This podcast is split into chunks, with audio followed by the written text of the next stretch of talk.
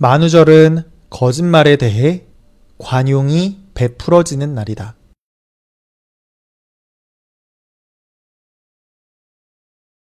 만우절은 거짓말에 대해 관용이 베풀어지는 날이다.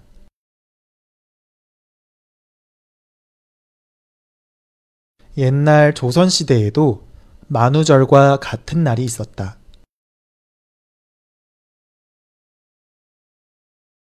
옛날 조선시대에도 만우절과 같은 날이 있었다. 바로 첫눈 오는 날이 만우절이었다. 바로 첫눈 오는 날이 만우절이었다. 첫눈은 다음 해의 풍년을 알려주는 중요한 날이다.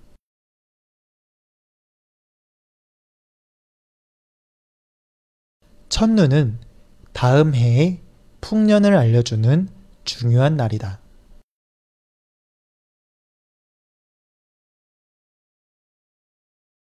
이 때문에 첫눈 오는 날만큼은 거짓말을 해도 괜찮았다.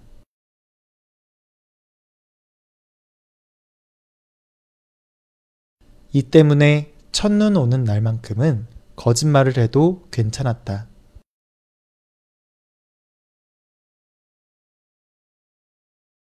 심지어 첫눈 오는 날에는 왕을 속여도 왕이 용서를 해주었다.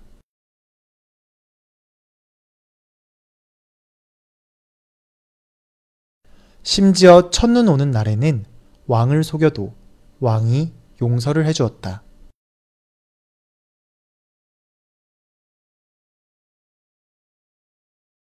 만우절은 거짓말에 대해 관용이 베풀어지는 날이다. 옛날 조선시대에도 만우절과 같은 날이 있었다. 바로 첫눈 오는 날이 만우절이었다. 첫눈은 다음 해의 풍년을 알려주는 중요한 날이다. 이 때문에 첫눈 오는 날만큼은 거짓말을 해도 괜찮았다. 심지어 첫눈 오는 날에는 왕을 속여도 왕이 용서를 해주었다.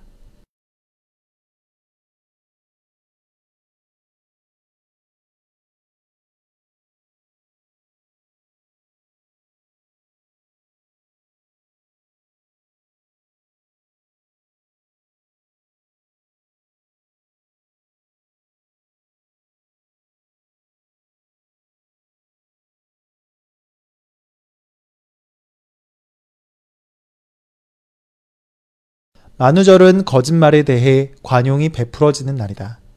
옛날 조선시대에도 만우절과 같은 날이 있었다. 바로 첫눈 오는 날이 만우절이었다. 첫눈은 다음 해의 풍년을 알려주는 중요한 날이다. 이 때문에 첫눈 오는 날만큼은 거짓말을 해도 괜찮았다. 심지어 첫눈 오는 날에는 왕을 속여도 왕이 용서를 해주었다.